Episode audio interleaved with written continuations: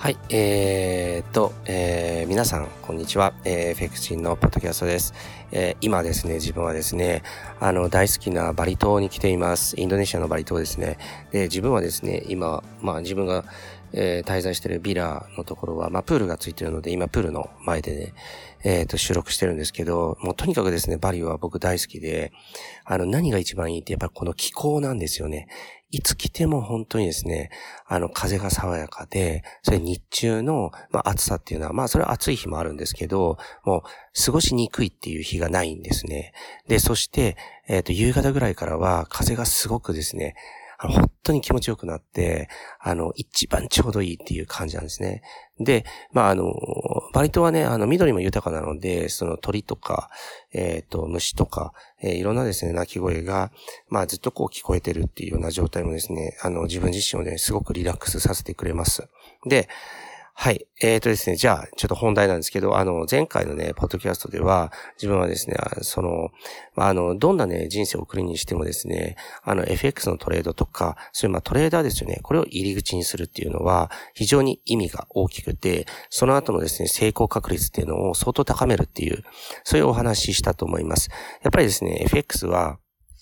元手が少なくていいわけですよね。で、元手が少なくてよくてですね、かつですね、自分自身でコントロールできる。で、そのですね、スキルっていうものを、えー、身につけさえすればですね、もうあの、まあ、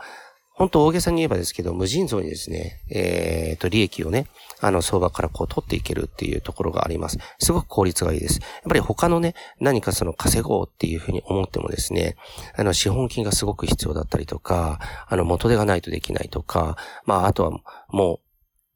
う、うん、なんだろうな、その運とか、えー、あとはですね、その人が持ってる能力とか、そういう差ってものがすごく出てくるわけなんです。けれども、FX の場合はそうじゃなくて、男女差とか、体力あるなしとか、学歴とか、もう全く関係がない。相場っていうのは、そういう意味ではすごく平等な世界なので、そこでこう利益を出すっていう方法さえですね、あの、掴むことができたら、本当にですね、あの、素晴らしい、えー、結果っていうものが手に入ると思います。で、僕自身はその後はですね、まあ、シグナル配信をやって会社経営っていう道に進んだんですけど、これはですね、もう本当人、えー、それぞれいろいろだと思うので、あの、必ずしもですね、会社経営をする必要はないし、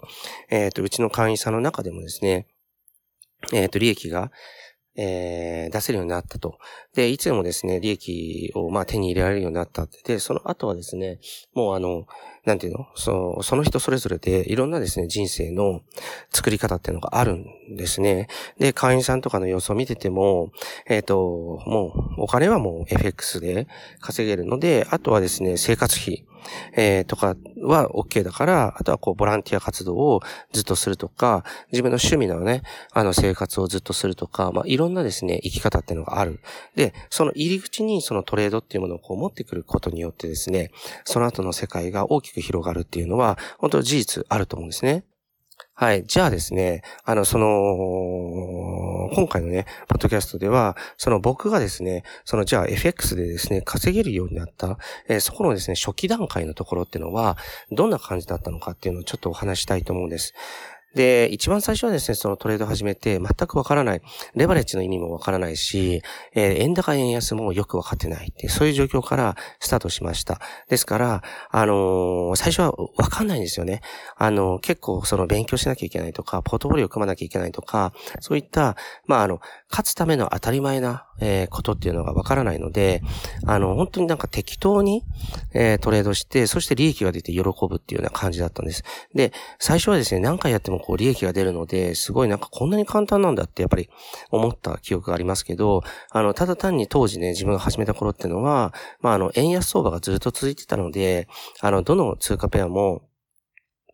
えっ、ー、と、ロングしてればですね、まあ、あの、損切り入れなくても勝てるっていうような状況だったわけです。で、そこでですね、えっ、ー、と、でもどっかでですね、相場っていうのは急変するので、そこでですね、損切りが間に合わなくて、自分自身は損失を出す。で、それによって次に目をつけたのが、あの、当時流行ってたキャリートレードなんですね。で、キャリートレードはスワップ金利を狙うんですけど、あの、これはですね、もう本当になんかポジションメイクして、その後はですね、徐々にこう、まあ相場が下がったら買いを増やしていくっていうような状況で、まあ金利が高い方の通貨をこう買ってる状態ですね。それを続けていくっていう感じだったんですけど、やっぱりですね、それも、えっ、ー、と、大きな含み損を抱えたりとかっていうようなことが起きてくるし、また、まあ、その、えっ、ー、と、経済的な勉強を、えー、していけばいくほどですね、その金利差っていうものは、結局は、それを、えっ、と、なくすぐらいの価格変動を伴うっていうことがやっぱり分かってきたですね。あの、金利が高いっていうことは、それだけリスクのある通貨だっていうことなので、つまり高い金利を設定しないと、その通貨を、ま、買ってくれる人がいないから高くするわけですね。そうすると、結局はリスクが高いので、それだけ大きな価格変動とか損失っていうものを、に、えっ、と、最終的にはこう、修練していくっていうか、そういうものだっていうことが分かったのと、あともう一つは、キャリートレードの場合は、あの、とにかく資金効率が悪い。あの、本当にですね、あのー、もう安全に行くんだったら年利10%とか20%とか、そのぐらいしか狙えないんですよね。で、そうするとですね、資金が増えていくスピードっていうのは全然追いつかないので、やっぱり違うな。そうじゃなくて、やっぱり損切りを適切に入れながらですね、きちんと利益確定を繰り返していく。それで稼ぐっていう方法が、一番結局は王道なんだなっていうことが、まあ途中で気づくわけですね。で、気づいてからなんですけど、まあとにかくですね、いろんなロジックを試しました。で、あの、今回ね、あの、全部まで話すのはちょっと時間的に難しいので、ポイントとして言えることは僕が勝った、勝てるようになった、えー、ところっていうのは、えー、っとですね、まあ、今回お話しする中では、まあ、ちょ、今回お話しする以外にもたくさんあるんですけど、ポイントとしては今回お話しするのは二つあってですね、一つはですね、あの、たくさんのロジックに、えー、触れて試してきたっていうことが一つ。で、もう一つはですね、あの、相場の、その、え、波形の動きっていうものを、になれるように、何度もですね、波形での、その、波形をこうなぞっていくっていう作業をこう繰り返したっていう、この二つなんですね。で、波形をなぞっていく作業を繰り返すっていうのは、まあ、あのライントレードっていうふうに自分自身が命名した言葉なんですけど、そのライントレードをですね、まあ、極めていくっていうことなんです。けども、まあ、もう一つがですね、あの、意味というように、いろんなですね、ロジックにこう触れていくっていうことですね。で、これは、なんで良かったのかっていうのは、やっぱりですね、これちょっと伝わりにくいかもしれないですけど、あの、自分自身の必勝のですね、あの、自分に最も合ったトレードスタイルっていうのを確立するためには、あの、いろんなものを経て初めて確立されるっていうのがあるんです。だから、今も僕自身はもっともっとスキルを上達して、あの、トレーダーとしてもっともっと上を目指したいので、あの、いろんな他の人のね、えっ、ー、と、開発したロジックとかシステムっていうのは必ず試して勉強するようにしてるんですね。で、そうしないと、やっぱり上に上がっていけないんですよ。で、これは、だから、うんと、説明すると、えっ、ー、とですね、あの、スポーツにやっぱり似てたり、あと、普段のね、仕事とかにも通じるところあると思うんですけど、あの、例えばその野球とかでも、えっ、ー、とですね、まあ、言ってみればですね、ピッチングだけやってる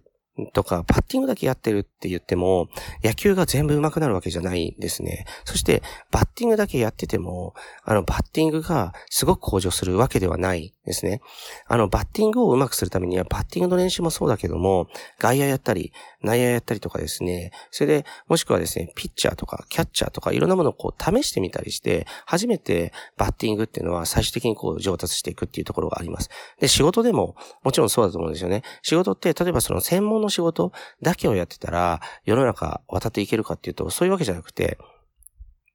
社会で出て、社会でね、生きていくためには、いろんな要素っていうのが必要になってくるので、自分自身の専門職以外の分野も学ぶことで、えっ、ー、と、自分の専門職がより、えー、生きてくるっていう場面っていうのはやっぱり多々ある。で、トレードの世界ってはそれが本当に大きく顕著に現れたなっていうふうに、僕自身は本当に強く思いますね。自分自身がこうロジックをこういくつかやっていく過程で、あ、なるほどと、あの A というロジックやってみて、あ、理解できたけど、やってみてうまくいかない場面とかが出てくる。そうすると B というロジックも C というロジックもこういろいろやっていくんだけども、それをやりながらですね、あ、なるほど、B と C をやっていくと、この A のね、欠点だったりとか、メリットだったりとか、そういったものがよりよくわかるんですね。そして、あ、なるほどと、A という相場、A、A が通用する相場では、A は勝てる。だけど、そのやり方っていうのは、すごくこう、なんかな、なんか、なんか危なっかしいやり方になっちゃうんですね。あのー、なんて言えばいいんだろうな。A というロジックだけを知ってる状態で、相場全体に挑むっていうのは、うんと、その A すらも使えない場面が多々出てくるっていうようなイメージです。で、世の中にね、本当に聖杯っていうのはないので、やっぱりある程度ね、努力していくか、もしくは、たくさんのこう、ポートフォリオを組んだりするとか、まあ、あとは専門家に全部任せるとか、いろんなやり方あると思うんですけど、あの、なんか簡単にポッと手に入れて、それだけで済むっていう形はやっぱりないんですよね。で、僕も、結局は、まあ、冒頭で言ったようにキャリートレードをやってみて、それで、あ、違うんだなっていうのはわかる。で、わかるためには、ファンダメンタルズとかの勉強が必要だったわけですね。で、ここでやっぱり、もう、えっ、ー、と、キャリートレードも、えっ、ー、と、ファンダメンタルズも、両方とも勉強するっていうことになるわけです。で、そしてですね、やっぱり、あの、えっ、ー、と、あ、デイトレードやってみる。で、スイングやってみるとか、で、スイングの中でもこういうロジック、こういうロジックっていろいろやってみる。そして、あ、これも違うんだなっていうことが分かったり、あ、これのこういう部分は取り入れてもいいなっていうことが分かってきたりするんですね。それによってですね、まあ、たくさんのロジックをこう持つことによって、うん、そのトレードの幅が大きく広がるっていう言い方になるのかなと思います。一つのロジックだけでも、いけるところは、相場はいけるところはいけるんですけど、あの、全部じゃないし、相場の動きっていうものもまたちょっとずつこう変わってきたりもするんですよね。それは皆さんもわかると思うんですけど、ボラティリティ一つ変わりますよね。あの、今日110円だったものが、次の日は111円だったりとかするわけです。それだけでですね、もう、えっと、一つしか知らないとか、えー、ロジックが限定されてるってなると、もうそれで、あれ？なんか昨日と同じタイミングで入ったのに勝てないとかっていう風になるわけです。それは結局はボラティリティが違う。つまり相場状況が違ったりするからなんですね。で、だから、それらをね、えー、解決していくためにはいろんなロジックに触れる。で、それでその裁量というか応用力というものを身につけていくっていうことがすごく重要です。で、えー、と、もう一つは自分はですね、そのライントレード、えー、っていうふうに自分が呼んでるものなんですけど、その波形をね、あの、どういう波形の動きをしたらですね、あの、相場ってのこう、利益につながるのか、えー、どういう動きをしたら損失につながりやすいのかっていうことを、こう、理解するというか、それを、えー、何回も何回もですね、こう、波形をこう、なぞってですね、練習したっていう記憶があります。で、これもね、あの、もうちょっと深掘りして、あの、次週、まあ次回のポッドキャストでお話していきたいなとは思うんですけど、あの、その波形っていうものを何回もなぞるっていうのは、もう本当にですね、えっ、と、やればやるほど僕は面白かったんです。で、やって、何回も何回もやっていくと、あ、なるほどと。こういう、えっ、と、パターンの時っていうのは勝率が高いんだな。こういう時っていうのは、あの、処理差が低いんだなっていうことがやっぱり自然に分かってくるんです。で、それの代表的なものは、そのトレンド相場、えー、とかの中で波形が落ちてきて、それをうまく拾う、えー、ポイント、えー、で入る。で、その場合っていうのは、あ、勝てるんだなっていう。で、そのトレンドに逆らった場合っていうのは、えっ、ー、と、勝てる時もあるし、負ける確率も高いんだなとかっていうことが分かってくる。それはもう波形をね、えっ、ー、と、何回もこう見たり、なぞったりしていくことで、あの、分かってくるんですね。で、それをですね、こうパターン化して、あの、必勝パターンっていうのをこういくつか、えー、自分のものにする。で、その必勝パターン、プラス、えっ、ー、と、何かのロジックが合致した場面っていうもので、まあ、あの、えっ、と、ある程度レバレッジを上げて、僕はスキャルピングをやるので、スキャルピングで取っていく。で、これでですね、あの、ものすごく勝てるようになったんですよね。で、重要なのは、勝てる相場、勝率が高いと思えるところだけやるってことですね。必ず勝てるわけじゃないですけれども、あの、8割方勝てるような場面でやる。そうすると、着実にお金っていうのは残っていきます。はい。えーとですね、ちょっとね、あの今回まあお話したのはまあ本当に、まあ、ライントレードの話と、あともロジックを複数持つっていうお話だったんですけど、もうちょっと次のポッドキャストではこれもまた深掘りして、まあ伝えていきたいなと思っています。はい。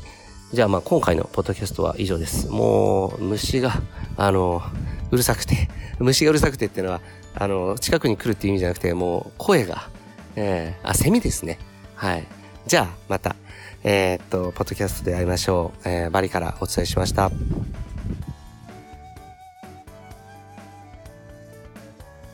今週の放送はいかがでしたでしょうか？弊社クロスリテイリングでは投資に関わるさまざまな情報を発信しています。ひらがな3文字で「投資」に教科書の「科」で「投資家」と検索してみてくださいね。それではまた次回お会いしましょう。この番組はクロスリテイリング株式会社の提供でお送りしました。